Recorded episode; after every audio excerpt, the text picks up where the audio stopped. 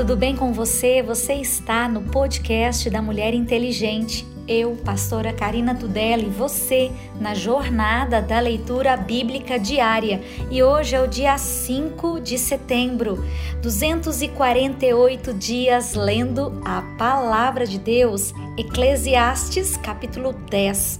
A loucura é a causa de muitas desgraças.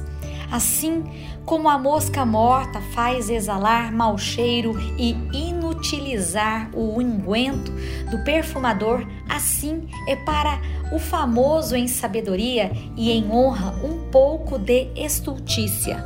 O coração do sábio está à sua mão direita, mas o coração do tolo está à sua esquerda. E até quando o tolo vai pelo caminho, lhe falta entendimento e diz a todos que é tolo. Levantando-se contra ti o espírito do governador, não deixes o teu lugar, porque o acordo é um remédio que aquieta grandes pecados. Ainda há um mal que vi debaixo do sol, como o erro que procede do governador o tolo assentando-no em grandes alturas, mas os ricos estão assentados em lugar baixo. Vi servos a cavalo e príncipes que andavam a pé, como servos sobre a terra. Quem fizer uma cova cairá nela, e quem romper um muro, uma cobra o morderá. Quem a acarretar pedras será maltratado por elas, e o que rachar lenha expõe-se ao perigo. Se estiver embotado o ferro e não se afiar o corte, então se deve por mais forças, mas a sabedoria é excelente para dirigir. Se a cobra morder antes de estar encantada, então remédio nenhum haverá no mais hábil encantador. Nas palavras da boca do sábio há favor, mas os lábios do tolo o devoram. O princípio das palavras da sua boca é a estultícia, e o fim da sua boca, um desvario péssimo. Bem que o tolo multiplique as palavras, não sabe o homem o que será e quem lhe fará saber o que será depois dele? O trabalho dos tolos a cada um deles fatiga, pois não sabem como ir à cidade. Ai de ti, ó terra, cujo rei é criança e cujos príncipes comem de manhã.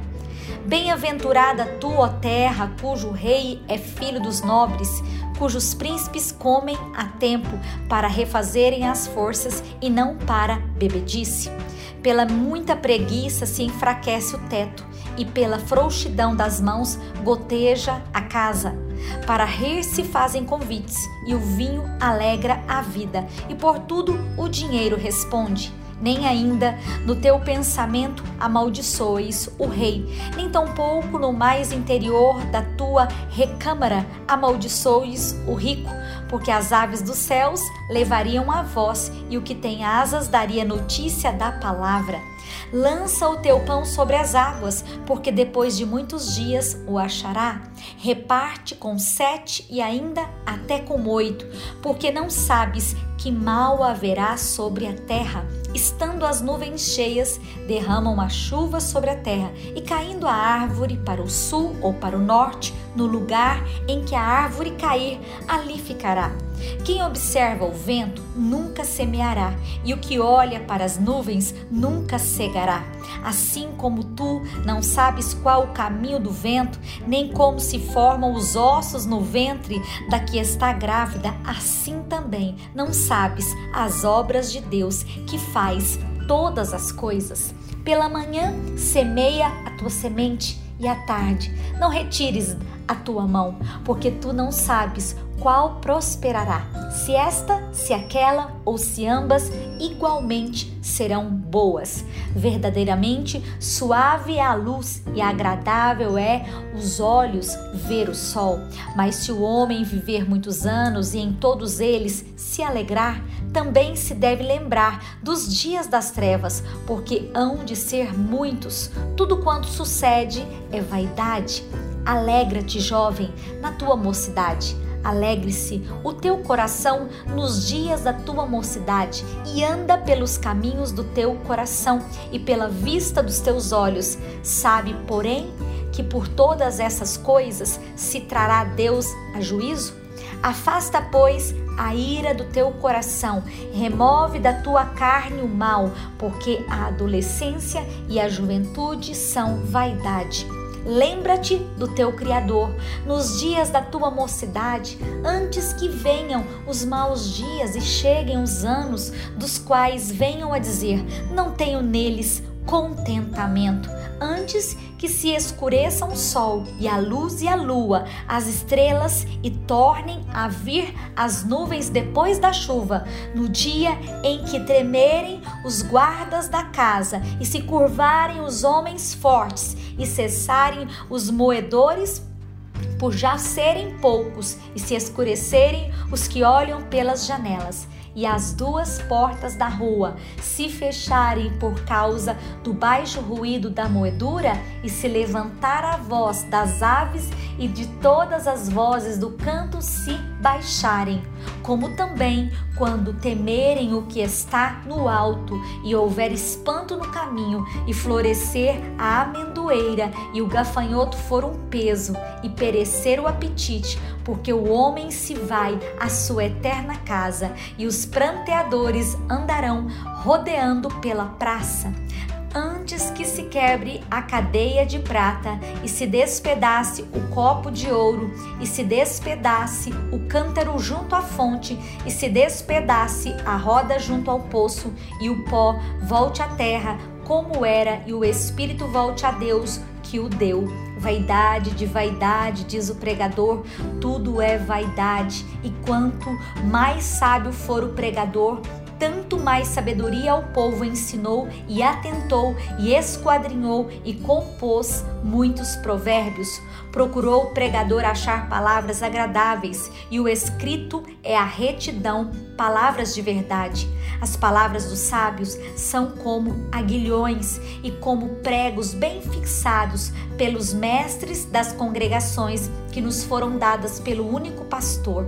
E demais disso, filho meu, atenta, não há limite para fazer livros e o muito estudar enfado é da carne. De tudo o que se tem ouvido, o fim é teme a Deus e guarda os seus mandamentos, porque este é o dever de todo homem. Porque Deus há de trazer a juízo toda obra e até tudo o que está encoberto, quer seja bom, quer seja mal.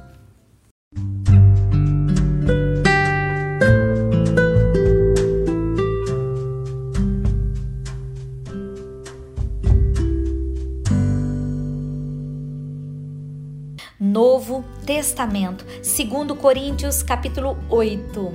A coleta para os cristãos pobres da Judéia. Também, irmãos, vós fazemos conhecer a graça de Deus dada às igrejas da Macedônia, como em muita prova de tribulação houve abundância do seu gozo, como a sua profunda pobreza superabundou em riquezas da sua generosidade.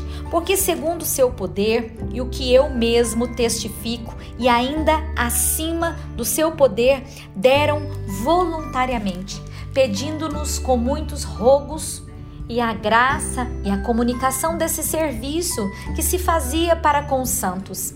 E não somente fizeram como nós esperávamos, mas também a si mesmos se deram primeiramente ao Senhor e depois a nós, pela vontade de Deus. De maneira que exortamos a Tito que, assim como antes tinha começado, assim também acabe essa graça entre vós. Portanto, assim como em tudo sois abundantes na fé e na palavra e na ciência e em toda diligência e em vosso amor para convosco, assim também abundeis nessa graça. Não digo isso como quem manda, mas para provar pela diligência dos outros a sinceridade do vosso amor, porque já sabeis a graça do nosso Senhor Jesus Cristo, que sendo rico por amor de vós, se fez pobre, para que, pela sua pobreza, enriqueceis. E nisso dou o meu parecer. pois isso vos convém a vós, que desde o ano passado começastes e não foi só praticar, mas também querer. Agora, porém, completai também o já começado, para que assim como houve a prontidão de vontade, haja também o cumprimento segundo o que tendes. Porque se há prontidão de vontade, será aceita segundo o que qualquer tem, e não segundo o que não tem. Mas não digo isso para que os outros tenham alívio e vós opressão, mas para igualdade nesse tempo presente a vossa abundância supra a falta dos outros, para que também a sua abundância supra a vossa falta e haja igualdade. Como está escrito, o que muito colheu não teve de mais, e o que pouco não teve de menos.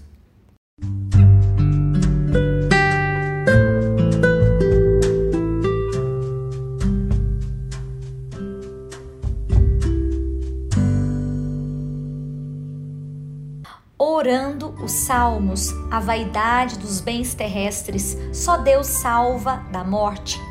Ouve isso, vós, todos os povos, inclinai os ouvidos, todos os moradores do mundo, quer humildes, quer grandes, tanto ricos como pobres. A minha boca falará da sabedoria e a meditação do meu coração será de entendimento. Inclinarei os meus ouvidos a uma parábola, decifrarei o meu enigma na harpa.